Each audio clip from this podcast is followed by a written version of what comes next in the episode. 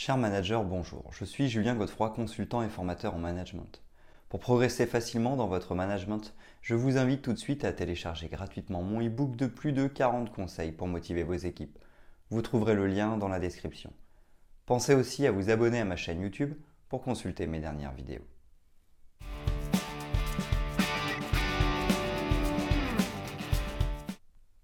Le copinage au travail ou le management de copinage consiste à s'entourer de collaborateurs les plus proches et les plus disposés à ne pas contester les prises de décision.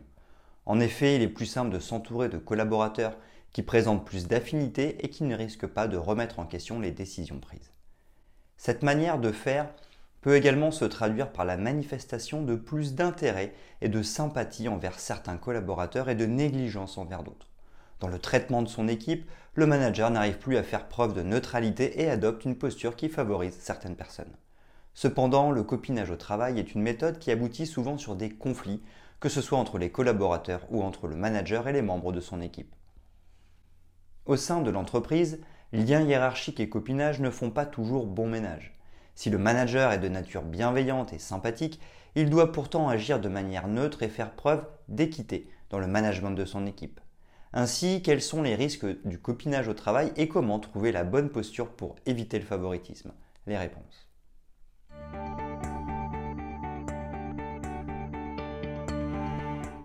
Le copinage au travail, qu'est-ce que c'est?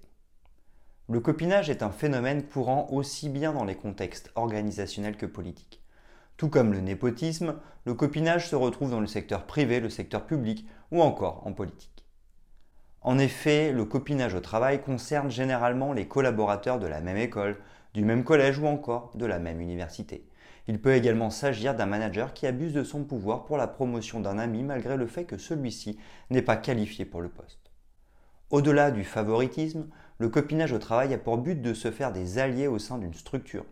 Il résulte d'un mode de management qui vise à promouvoir un individu incapable de menacer son pouvoir et qui acceptera tout ce dont il demandera de faire. Le profil du management de copinage existe aussi bien dans les grandes entreprises que les organisations privées à taille humaine. Cela peut être dû à un besoin de reconnaissance de la part des managers ou à un désordre organisationnel. En effet, le manager copain a tendance à nouer des relations plus intimes avec certains membres de son équipe et n'arrive plus à faire la différence entre professionnalisme et copinage. Pourtant, au-delà des affinités naturelles qui se créent, le manager doit respecter son rôle. Ce rapport doit être respecté car il constitue un point de non-retour. Pour l'entreprise, le copinage au travail peut engendrer des frustrations ou des écarts au règlement. Il peut également détériorer l'ambiance au travail et s'accompagner de moments de laisser-aller.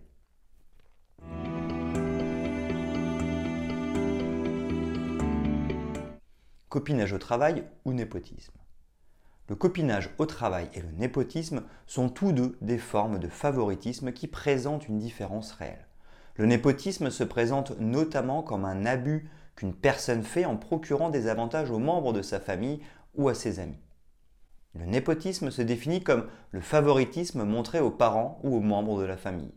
Ces derniers bénéficient de nombreux avantages et jouissent d'opportunités telles que l'octroi d'emploi même s'ils ne disposent pas des qualifications requises. Il se manifeste généralement dans des contextes politiques, mais a lieu également dans des contextes religieux et des organisations. Quant au copinage au travail, il résulte de la promiscuité mise en place par le manager envers certains collaborateurs. Le copinage impacte la prise de décision, mais également les rapports hiérarchiques au sein de l'entreprise. Il concerne généralement les promotions et l'évolution des carrières. Ces situations engendrent des conditions défavorables sur le lieu de travail, en effet, le copinage au travail peut conduire à une baisse de la productivité et à la démotivation des collaborateurs les plus qualifiés.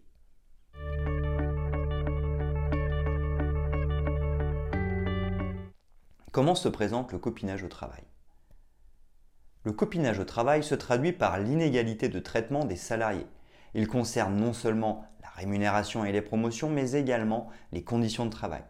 Il se présente par le fait d'attribuer un avantage à une catégorie de collaborateurs et à la refuser à d'autres. Au sein d'une même équipe, le copinage pèse sur l'ambiance au travail. Tous les membres de l'équipe ne sont pas traités de la même façon.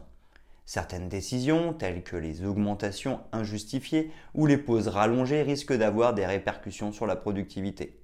Elles peuvent également instaurer un climat de jalousie au sein de l'équipe. Certains collaborateurs peuvent notamment bénéficier d'un bureau plus spacieux, tandis que d'autres sont mis à l'écart. Il arrive également que le manager passe sous silence les retards à répétition de ses amis, ce qui renforce le sentiment d'injustice et la démotivation au travail. En effet, l'amitié et la proximité sont des rapports exigeants. Le manager, tout comme les collaborateurs concernés, peuvent être submergés par le sentiment de culpabilité à chaque décision prise. En cas de manquement ou de décision autoritaire qui toucherait les avantages des autres, le rapport professionnel peut rapidement se dissoudre. Cette situation se traduit souvent par l'incapacité du manager à prendre des décisions et à gérer les conflits. Il cherche à se protéger en cherchant des alliés et en mettant en place une relation de proximité avec eux. La redevabilité et l'exploitation sont au centre de toutes les relations. C'est d'ailleurs un des principes de la kakistocratie.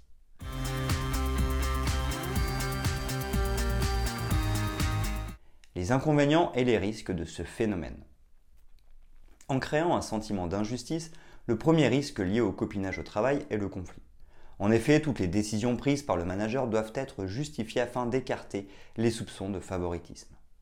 Qu'il s'agisse de promotion, de niveau d'exigence sur l'atteinte des objectifs ou même de salaire, le manager doit faire preuve de neutralité pour ne laisser aucun doute. Au pire, le manager peut être accusé de discrimination. Et dans cette optique, les motifs d'accusation sont nombreux, à savoir le racisme, l'homophobie, l'âge ou encore le sexisme. Ainsi revient-il au manager de démontrer que toutes les décisions prises sont les mêmes pour tout le monde. En effet, le management d'équipe nécessite le respect de certaines valeurs telles que l'équité, l'exemplarité ou encore la solidarité. Ces valeurs permettent entre autres de manager une équipe sereinement et efficacement. Pour un manager, pratiquer le copinage au travail contribuerait ainsi au non-respect de l'ensemble de ces valeurs. Le risque est de détériorer la cohésion d'équipe. Les collaborateurs peuvent notamment se fractionner en deux parties. D'une part, il y a les collaborateurs qui acceptent tout et qui ne font pas évoluer les choses. Ils sont toujours d'accord avec toutes les décisions et évitent toute confrontation d'idées. D'une autre part, il y a ceux qui ne sont pas intégrés dans le groupe d'amis et qui se sentent délaissés. Le copinage au travail est ainsi une manière de faire qui crée beaucoup de frustration chez les collaborateurs qui se sentent exclus. Il génère un certain mal-être qui détériore l'ambiance au travail et qui affecte la performance globale de l'équipe. En outre, il pousse souvent le manager à prendre la mauvaise décision.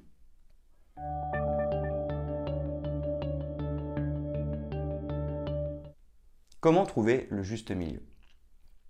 Pour préserver une bonne qualité de vie au travail, il importe d'adopter une meilleure démarche en évitant le copinage. En effet, cette manière de faire peut porter ses fruits à court terme mais finit toujours par provoquer des problèmes à long terme. Ainsi revient-il au manager d'adopter une méthode qui repose sur l'intelligence collective et qui contribue à améliorer la performance globale de l'équipe. Toutes formes de favoritisme sont à proscrire pour permettre à chaque employé de s'épanouir et d'évoluer dans son travail.